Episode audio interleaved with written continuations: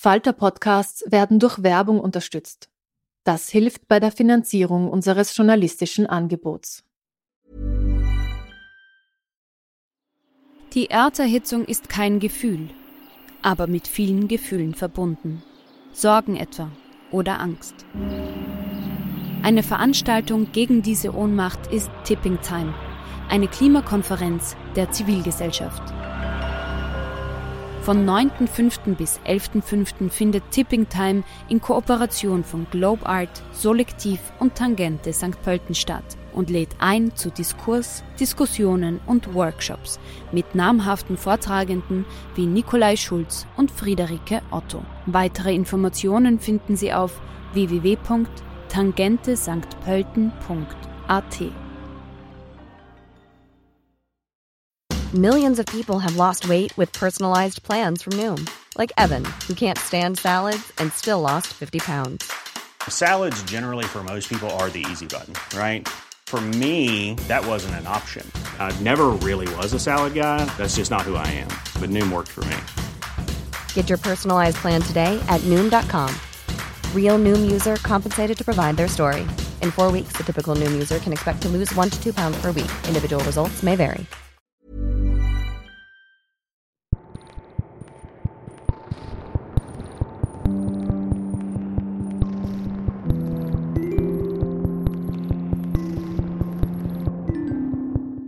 Herzlich willkommen bei einer neuen Folge von Besser lesen mit dem Falter. Mein Name ist Petra Hartlieb und heute spreche ich mit der Autorin Doris Knecht über ihr neues Buch Die Nachricht.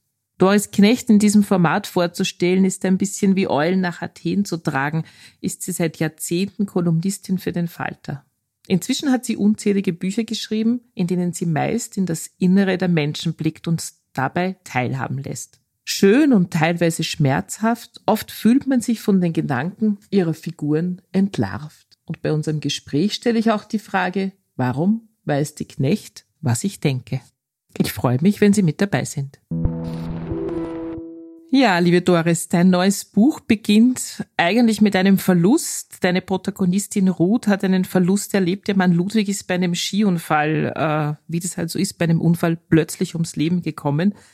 Es geht in dem Buch also nicht nur, aber auch um Trauer und um Trauerbewältigung. Wie bist du denn da drauf gekommen?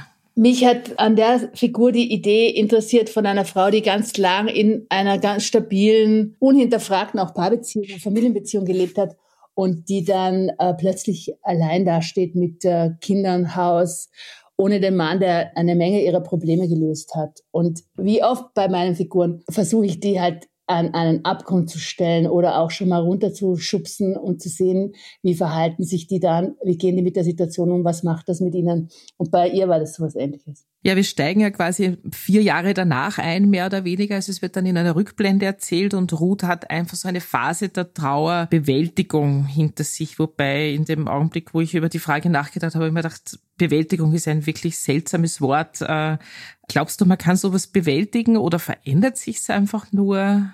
Also ich, ich kann das ehrlich gesagt nicht sagen, weil ich habe mir da was angemaßt, was Schriftstellerisches quasi, nämlich über etwas nachzudenken, das ich selber nicht erlebt habe und über etwas zu schreiben, das ich selber nicht erlebt habe. Und das ist ja immer die Anmaßung von Literatur, dass man Situationen erfindet, die man als Schriftsteller selber vielleicht so nicht durchlebt hat. Und ich habe noch nie jemanden verloren tatsächlich und konnte deswegen äh, nur aus dem, was ich so gelesen habe, gehört habe, äh, vielleicht auch so aus Gesprächen mit Freundinnen und Freunden wusste, verarbeiten in dieser Trauerbewältigung. Also ich habe es mir angelesen und angehört. Ja, bei Büchern, die so auf Spannung aufgebaut sind, und das ist ja deines, ist es immer recht schwierig, Fragen zu stellen, finde ich, ohne dass man zu viel vorwegnimmt. Aber wir dürfen, glaube ich, schon verraten, dass die Ehe von Ruth und Ludwig ja nicht mehr so ganz glücklich oder so ganz fresh war. Was, was kannst du denn da verraten, ohne dass du jetzt das ganze Buch spoilerst? Das wird ja relativ am Anfang schon auch gesagt, dass die Ruth unmittelbar nach dem Tod von Ludwig draufgekommen ist, dass der eine Affäre hatte Und das bringt sie total aus der Fassung, weil sie das auch nicht mehr mit ihm besprechen kann und weil sie ganz allein dasteht mit äh, dieser neuen Wahrheit und mit dem fertig werden muss und ihn auch nicht anschreien kann, ihre Wut nicht los wird, ihr Unverständnis, äh, das gebrochene Vertrauen, das muss sie alles selber verarbeiten. Und äh, gleichzeitig hatte sie auch während der Beziehungen am Ende, auch kurz bevor er gestorben ist, war sie sich nicht mehr so ganz sicher darüber, ob sie wirklich richtig ist in diesem Familiensystem und ob ihr das noch liegt. Das sind so Brüche in der Geschichte und in der Figur, mit der sie dann irgendwie zurechtkommen muss. Ja, also was man sicher lernen kann aus deinem Buch ist, lösche immer ordentlich alle deine E-Mails. Hinterlasse nichts, was du nicht glaubst, dass dein Liebster äh, oder deine Liebste äh, gut aushalten würde. Ja, also es ist interessant, darüber nachzudenken, weil sie ist ja nicht nur traurig ihm gegenüber, sondern sie ist auch einfach wahnsinnig angefressen. Sie ist mhm. einfach total wütend und die mhm. Kombination Trauer und Wut äh, auf jemanden, die ist natürlich eine sehr vergiftende, sage ich mal, ja. Ja, sie ist auch wütend, weil er ihr quasi auch ihre Trauer ruiniert hat mit dem, ja, weil sie nicht einfach nur so äh, sich in ihrem Schmerz baden kann, weil, sondern weil da eine ganz andere äh, emotionale Komponente reingekommen ist, mit der sie jetzt gar nicht anfangen möchte eigentlich. Ja. ganz wichtig für die Ruth und für das ganze Setting ist natürlich nicht nur ihre Familie, sondern auch ihr ganzes Umfeld, also auch ihre Kinder. Sie hat fast erwachsene Kinder, äh, aber auch vor allem die Freunde und die Freundinnen. Sind aber natürlich auch die gleichen, die sie als Paar damals hatten. Du beschreibst so ein bisschen, was sich verändert, wenn in einer Freundschaft plötzlich so etwas passiert. Also wie, wie hast du dir das vorgestellt? Einer bleibt übrig. Ja. Wie verhalten sich die Freunde? Das war halt so ein logisches Beiding von dieser Geschichte, dass sich da natürlich was ändert in dem Gleichgewicht von einem System, fast schon einem familiären System, in dem lauter Familie intakte Paare waren und dann bricht da eins weg und das verschiebt natürlich ein Gleichgewicht das fand ich interessant, da diese Verschiebungen zu beschreiben und zu sehen, was verändert sich, wenn das da leicht kippt und so ein bisschen wie der Schmetterling in China, was macht es dann mit dem ganzen System, wenn auch nur eine Kleinigkeit sich bewegt? Was auch natürlich interessant ist, jetzt vier Jahre nach dem Todesfall, du schreibst auch relativ schonungslos darüber, wie sich die Phase des Verständnisses und des Mitleids, aber natürlich auch dieses Dasein für eine Trauernde das hört irgendwann mal auf. Also ich weiß das aus eigener Erfahrung, sowohl als Trauernde, aber auch sozusagen als jemanden, der eine Trauernde im Umfeld hat. Irgendwann will man es einfach nicht mehr hören. Irgendwann will man einfach, dass die wieder normal wird. Ja. Man soll wieder ja. normal werden, man soll wieder funktionieren. Das beschreibst du, finde ich, sehr, sehr eindrucksvoll. Wie, wie geht's Ruth damit? Versteht sie das? Ja, einerseits schon, weil sie eine sehr reflektierte Person ist. Ich glaube auch, dass nicht nur bei Trauer, bei jeder Sorte von Schmerz oder Verletzung äh, jeder Mensch ein eigenes Tempo hat, damit umzugehen. Ja, man kann sich da nicht richten nach äh, so, so und so lange dauert das und da muss das verarbeitet sein. Und da merkt sie halt, dass sie da ein anderes Tempo hat in manchen Dingen als ihre Freundinnen und ihre Verwandtschaft. Aber das ist jetzt nicht so dramatisch, äh, finde ich. Aber es, es ist auch einfach so ein Teil von, vom Leben, dass die Leute unterschiedliche Herangehensweisen an Schmerz und an, an andere Gefühle haben. Ja, dann lass uns jetzt mal switchen quasi zum zweiten großen Thema deines Buches, dem titelgebenden der Nachricht. Also eine Nachricht, so heißt das Buch, ist ja erstmal etwas Neutrales. Es kann eine gute Nachricht sein, eine schlechte, eine banale oder eine, die das Leben verändert. Was bekommt denn Ruth für eine Nachricht? Also Ruth ist ja eine Person, die so zumindest halb in einer Art Öffentlichkeit steht oder zumindest eine veröffentlichte Meinung hat. Sie schreibt Drehbücher, sie hat einen Instagram-Account mit einigen Followern, ebenso twittert sie. Und dadurch ist sie eine, so eine halbe öffentliche Figur. Und als solche Figur bekommt sie dann Reaktionen natürlich, ja. Sehr oft ist es, wenn Frauen eine veröffentlichte Meinung haben oder ihre Meinung öffentlich machen, dass sie dann äh, viele ungute anonyme Reaktionen bekommen. Und die Ruth ist das auch gewohnt, dass das passiert. Die hat auch schon im Fernsehen gearbeitet und hat schon vor Zeiten von Internet, hat die schon Nachrichten und äh, Briefe und Angriffe äh, aushalten müssen. Aber jetzt kriegt sie eben eine anonyme Nachricht von jemand, der offensichtlich mehr über sie weiß, ja, der nicht nur irgendein entfernter Beobachter aus dem Internet ist. Und das findet sie dann mit der Zeit sehr bedrohlich. Da muss man vielleicht dazu verraten, dass sie quasi jetzt in einer Phase lebt, äh, in der diese ersten Nachrichten eintrudeln, in der sie eigentlich ganz gut inzwischen wieder mit sich lebt und mit ihren mehr oder weniger erwachsenen Kindern. Mhm. Sie ist Stiefoma, ist da sehr glücklich drüber. Sie bleibt in diesem Haus am Land leben, das sie in jeder Ecke an Ludwig erinnert, aber es ist eigentlich gut. Und sie beginnt sich auf neue Menschen einzulassen, mhm. eventuell sogar eine neue Beziehung. Das heißt, sie öffnet sich und macht sich dadurch verletzlich Sie stellt fest, dass sie sehr gut allein zurechtkommt und dass sie das gut kann und dass sie das auch gern ist. Und das hatte sie schon während der Beziehung mit Ludwig gespürt. Das wurde dann tatsächlich unterbrochen von seinem Tod und dem schlechten Gewissen, das sie wegen diesen Gefühlen dann auch hatte. Stellt aber fest, sie ist eigentlich eine Person, die sich gut selber versorgen kann, die sich sicher fühlt mit sich selber, die gut zurechtkommt. Und dann passiert es, dass jemand dir diese Sicherheit nehmen möchte, ja, und dass diese bedrohlichen Nachrichten, die da aus dem Dunkeln um sie herumkommen, wo sie nicht weiß, wo kommen die her, dass die anfangen, diese Sicherheit in Frage zu stellen und die auch wirklich zu belasten und ihr Vertrauen in, in ihre Autonomie und in dem, dass sie es kann, äh, zu erschüttern. Ja, ich glaube, das Schlimme ist ja auch, äh, dass das über Social Media kommt. Also mhm. ich glaube, früher hat man sich böse Briefe geschrieben, Postkarten, hat mhm. gemeine Anrufe bekommen. Ich glaube, wir Frauen haben alle in Jugendjahren irgendwann mal einen Anruf in der Nacht gehabt, so nach dem Motto, was glaubst du, was ich in mhm. meiner Hand halte? Wenn du das plötzlich auf deinem Handy hast, quasi in deiner privaten Mailbox, macht das ja was anderes mit dir. Ja, also ich arbeite als Journalistin schon sehr lange und ich kenne das eben, als es noch kein Internet gab, bekam ich anonyme Post an mein privates Postfach. Ja. Also da hat sich nur von der Technik her was geändert. Ja. Also das ist relativ normal, glaube ich, für Frauen, dass sie da in ihre Nachrichtenbox, es gibt ja verschiedene Arten, Nachrichten zu empfangen, da immer wieder anonyme, unerwünschte Post bekommen. Das Problem an diesen Nachrichten ist, dass es ja nicht nur Ruth bekommt, sondern es bekommt ihr gesamtes Umfeld. Also Leute, die ihr wichtig sind, ihre Familie, ihre Freunde, teilweise auch Leute aus ihrem Arbeitszusammenhang.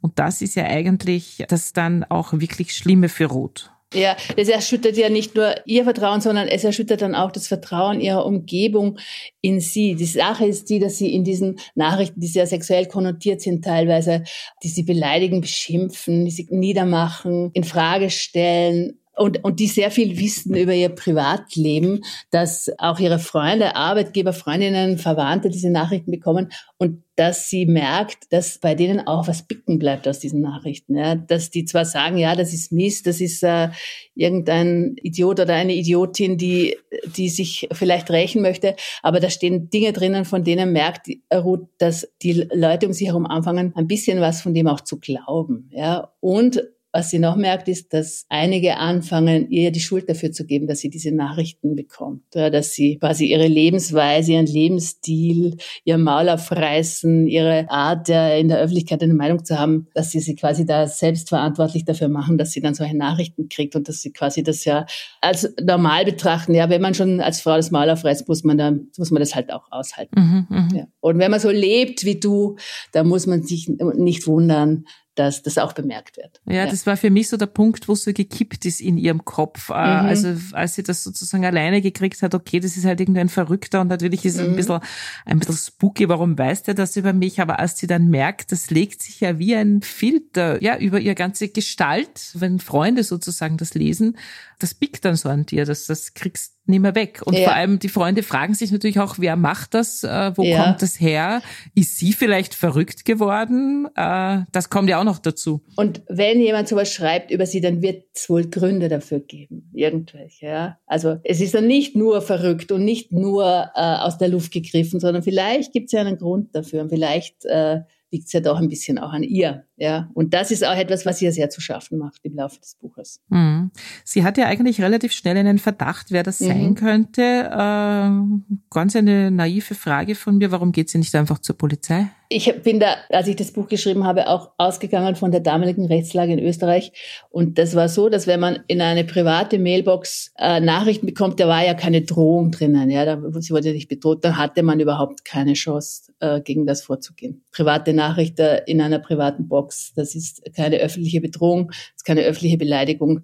Gab es keine rechtliche Grundlage, gegen das vorzugehen. Und das aus diesem Grund heraus ist sie auch äh, nie äh, dem nachgegangen. Sie hat sich mal erkundigt, äh, ob sie da was tun könnte oder ob man auch mit Hilfe von Behörden herausfinden könnte, wer das ist und ist recht schnell drauf gekommen, dass sie da ohne Chance ist und deswegen hat sie es dann auch nicht gemacht. Aber auch wenn das äh, Leute über mich kriegen, ist das, ist das nicht Tatbestand der Rufschädigung? Ich glaube, wenn es nicht bedrohlich ist und nicht öffentlich ist, glaube ich nicht. Ja, aber es kann sein, dass sich jetzt durch diese neuen Gesetze, ich habe mir das jetzt mal ausgedruckt, was sich da geändert hat, dass sich daran was geändert hat, jetzt dass Österreich da jetzt äh, strafbare Gesetzeslage hat und dass man sich das da leichter wehren kann gegen wiederholte Beleidigung und Bedrohung. Aber ich bin mir immer noch nicht ganz sicher, wie das ist, wenn das in einer privaten Mailbox auftaucht ja, und nicht auf einem öffentlichen Forum. Glaubst du, dass auch Männer solche Nachrichten bekommen? Oder anders gefragt, glaubst du, dass Cybermobbing zum Großteil Frauen betrifft? Also ich weiß, dass auch Männer so Nachrichten bekommen, klar und dass Männer auch die sehr explizite Meinungen im Netz haben oder auch äh, viel über Rechte schreiben oder sowas, dass die natürlich auch Bedrohungen, Beleidigungen ausgesetzt sind, das ist klar. Aber bei Frauen geht's sehr schnell auf eine sexuelle Ebene und ich glaube, das ist bei Männern weniger der Fall. Da gibt's auch Umfragen dazu. Gerade eben hat die Ingrid Brodnik eine Umfrage gemacht unter äh, österreichischen Politikerinnen, glaube ich, angelegt an eine Umfrage, die der Spiegel gemacht hat unter deutschen Politikerinnen. Und die äh, sagen da, dass die Bedrohungen, äh, die Beleidigungen natürlich sehr oft, äh, es geht um ihre Sexualität, um ihre Weiblichkeit, um ihre Figur. Das ist, glaube ich, etwas, was tatsächlich dann nur Frauen erleben. Und das ist halt schon äh, eine Form von sexualisierter Gewalt, die ganz klar von Männern ausgeht und an Frauen gerichtet ist reden wir noch ein bisschen über den Aufbau des Buches. Das Buch ist ja eigentlich wie ein Psychothriller aufgebaut. Also das ist irrsinnig spannend. Du fangst eigentlich auf der ersten Seite an und denkst, ui, irgendwas passiert da, aber du weißt noch nicht was.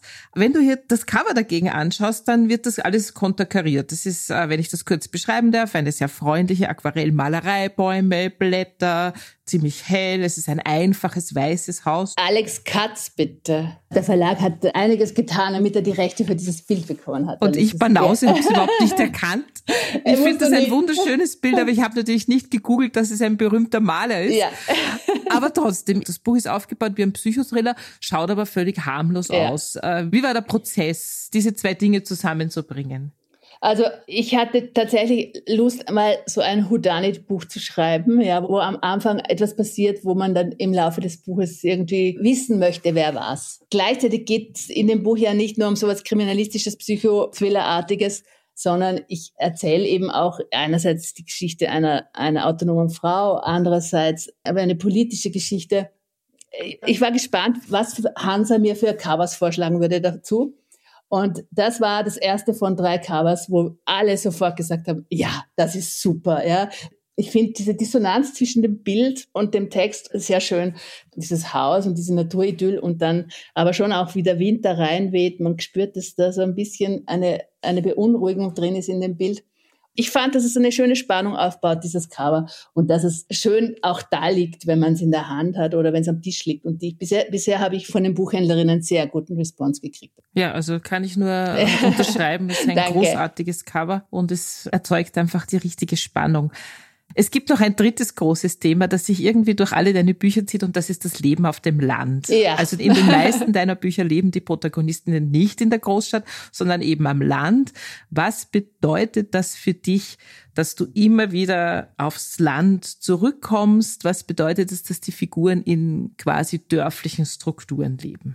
Also bei diesem Buch ist es jetzt weniger dörfliche Struktur. Da hatte ich mehr so die Ausläufer einer kleineren Stadt äh, mir, mir vorgestellt. Ich weiß nicht, sowas wie der Rand von Klosterneuburg oder von Krems oder von irgendeiner so nicht sehr großen Stadt, die, die so rauswächst äh, und wo eigentlich die, die Natur am Rand so inhaliert und sich einverleibt aber halt doch ein bisschen in der Einsamkeit. Es ist ja doch was anderes, wenn ich in meiner Wiener Wohnung, wo noch 30 andere Leute im Haus wohnen, das Gefühl habe, die Badezimmertür hatte ich doch eigentlich zugemacht oder nicht.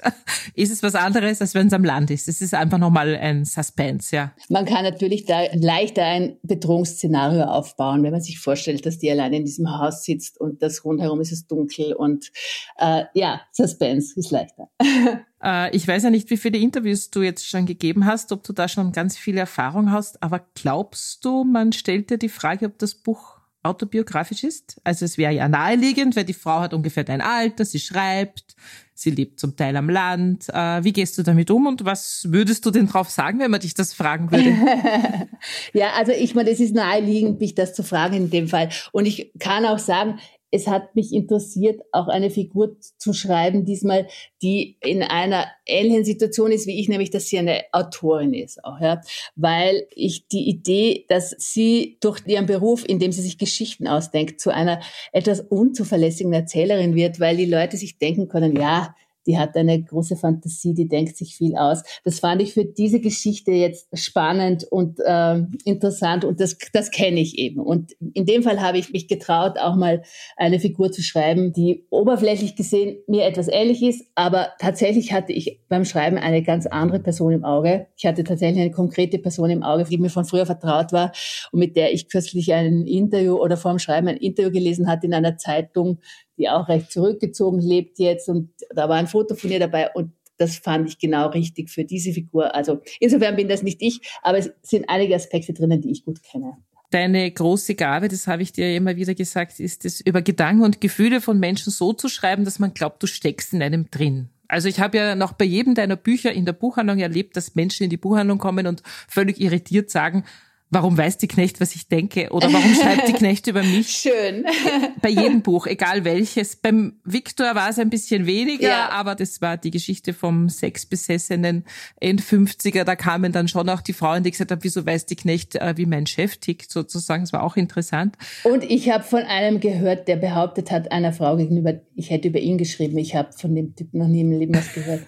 aber anscheinend ist das was, was du gut kannst. Äh, warum weißt du, irgendwie immer, was die Leute denken? Bist du so eine gute Beobachterin? Sitzt du, bist du die, die auf den Partys still in der Ecke sitzt und sich im Kopf schon die Notizen macht? Wie, wie machst du das? Ich kann es auch nicht genau sagen. Ich bin nicht mal so besonders neugierig. Das kommt noch dazu. Ich höre mir aber Sachen raus aus Gesprächen. Ich surfe tatsächlich sehr viel im Internet herum, auch auf Social Media, ohne dass ich selber allzu viel mache. Aber ich äh, verfolge Debatten sehr genau und äh, es interessiert mich, was die Leute aus welchen äh, Motiven heraus schreiben, tun, machen, wie sie leben.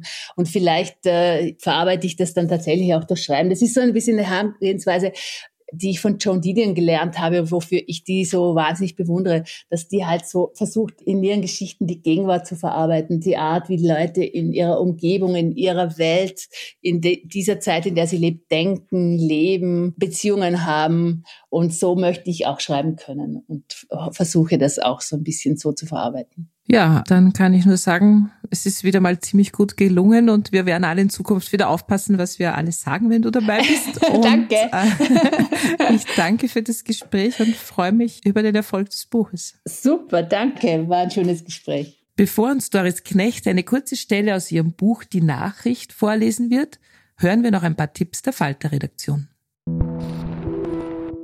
Mein Name ist Florian Klenk. Ich bin der Chefredakteur der Wiener Wochenzeitung Falter und ich empfehle Ihnen das Buch Heimliche Haustiere von Stefan Wilfert. Von unserem Tierkolumnisten Peter Ivanjewitsch stammt der Satz, dass man ein Kind so erziehen soll, dass es beim Anblick eines kribbeligen Tieres nicht I sagt, sondern A. Und Albert Schweitzer hat einmal gesagt, dass der wahrhaft ethische sich die Zeit nimmt, einem Insekt, das in einen Tümpel gefallen ist, ein Blatt oder einen Halm zur Rettung hinzuhalten. Und der fürchtet sich auch nicht als sentimental belächelt zu werden. Denn es gibt kein Ungeziefer. Das wird einem bewusst bei der Lektüre vom Buch Heimliche Haustiere. Dieses Buch führt ein in die Welt all der Tiere, die uns fortwährend umgeben. Der Bücherskorpion, die Stubenfliege, die Taufliege, die Kleidermotte, der Marienkäfer, der Menschenfloh, die Spinnen und natürlich die Ameisen. Und die Fliege. Die Fliege ist wohl eines der faszinierendsten Dinge. Oder Tiere. Wussten Sie, dass eine Fliege für ihren Abflug nur 200 Millisekunden braucht? Und dabei haben Wissenschaftler festgestellt, dass es sich dabei nicht um einen automatisch ausgelösten Reflex handelt, sondern eine bewusste Entscheidung. Eine bewusste Vorbereitung zum Abflug bei drohender Gefahr. Da kann man nur den Lyriker Ogden Nash zitieren, den Wilford anführt. Er sagt, God in his wisdom made the fly and then forgot to tell us why. Heimliche Haustüre von Stefan Wilfert ist das ideale Buch, wenn Sie wieder mal zu Hause sitzen und sich vor einer Flugameise fürchten. Ameisen gibt es übrigens überall auf der Welt und das seit ungefähr 100 Millionen Jahren. Stefan Wilfert, Heimliche Haustiere, ist im Grube Verlag erschienen. Ja, vielen Dank für die Tipps und jetzt wird uns Doris Knecht eine kurze Stelle aus ihrem neuen Buch Die Nachricht, erschienen bei Hansa Berlin, vorlesen. Die erste Nachricht kam an einem Sonntag im September. Ich saß auf der Bank im Schatten hinter dem Haus und rauchte eine Zigarette, Laptop auf den Knien und ich ahnte nicht, dass das der Moment war, in dem sich meine Verhältnisse verschoben. Erneut. Ganz leicht nur. Wolf saß neben mir, schaute in sein Handy und rauchte nicht. Er hasste das Rauchen, seit er vor ein paar Monaten damit aufgehört hatte und versuchte jetzt jeden zu missionieren, der es immer noch tat. Normalerweise vermied ich es in seiner Gegenwart, aber ich hatte mich den ganzen Nachmittag auf diese Zigarette gefreut und versuchte jetzt, sie mir schmecken zu lassen. Mit zügig nachlassendem Erfolg. Die Nachricht wartete im Postfach meines Facebook-Accounts, dem offiziellen.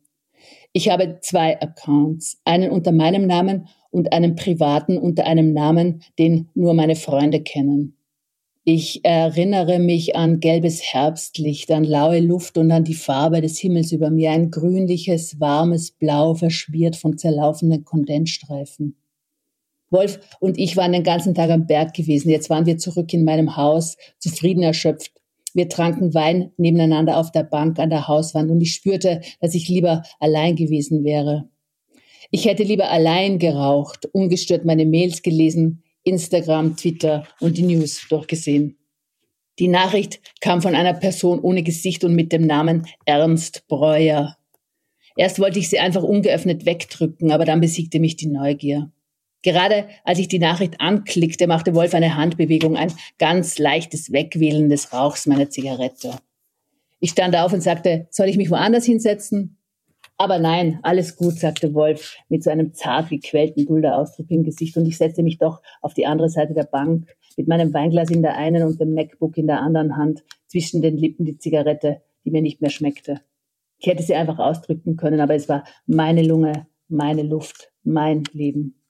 Die Nachricht des Gesichtslosen enthielt nur einen Satz. Weißt du eigentlich von der Affäre deines prächtigen Ehemannes? Trump, der Idiot, sagte Wolf, fängt noch den Dritten Weltkrieg an. Er hatte Sonnenbrand auf Stirn und Glatze. Ich fand kurz nicht die richtige Reaktion auf das, was er gesagt hatte. Die Information steckte halb verarbeitet in meinem Gehirn, überdeckt von einem feinkörnigen, hellgrauen Rauschen. Aber Wolf brauchte gar keine Reaktion. Das war es auch schon wieder mit Besser lesen mit dem Falter für heute. Unser heutiger Gast war Doris Knech mit ihrem neuen Buch Die Nachricht, erschienen bei Hansa Berlin. Wir hoffen, es hat Ihnen gefallen. Abonnieren und bewerten Sie uns bei Apple Podcasts, bei Spotify oder in der Podcast-App Ihrer Wahl. Alle Informationen zu den einzelnen Büchern bekommen Sie auch auf falter.at slash Buchpodcast oder in den Shownotes zu jeder Episode. Alle zwei Wochen gibt es eine neue Folge. Ich freue mich auf das nächste Mal.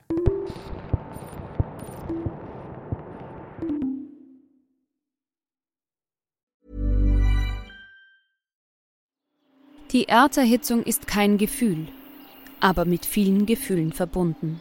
Sorgen etwa oder Angst. Eine Veranstaltung gegen diese Ohnmacht ist Tipping Time, eine Klimakonferenz der Zivilgesellschaft. Von 9.5. bis 11.5. findet Tipping Time in Kooperation von Globe Art, Solektiv und Tangente St. Pölten statt und lädt ein zu Diskurs, Diskussionen und Workshops mit namhaften Vortragenden wie Nikolai Schulz und Friederike Otto. Weitere Informationen finden Sie auf www.tangentesanktpölten.at. Planning for your next trip? Elevate your travel style with Quince. Quince has all the jet-setting essentials you'll want for your next getaway, like European linen, premium luggage options, buttery soft Italian leather bags, and so much more and is all priced at 50 to 80% less than similar brands. Plus, Quince only works with factories that use safe and ethical manufacturing practices. Pack your bags with high-quality essentials you'll be wearing for vacations to come with Quince. Go to quince.com/pack for free shipping and 365-day returns.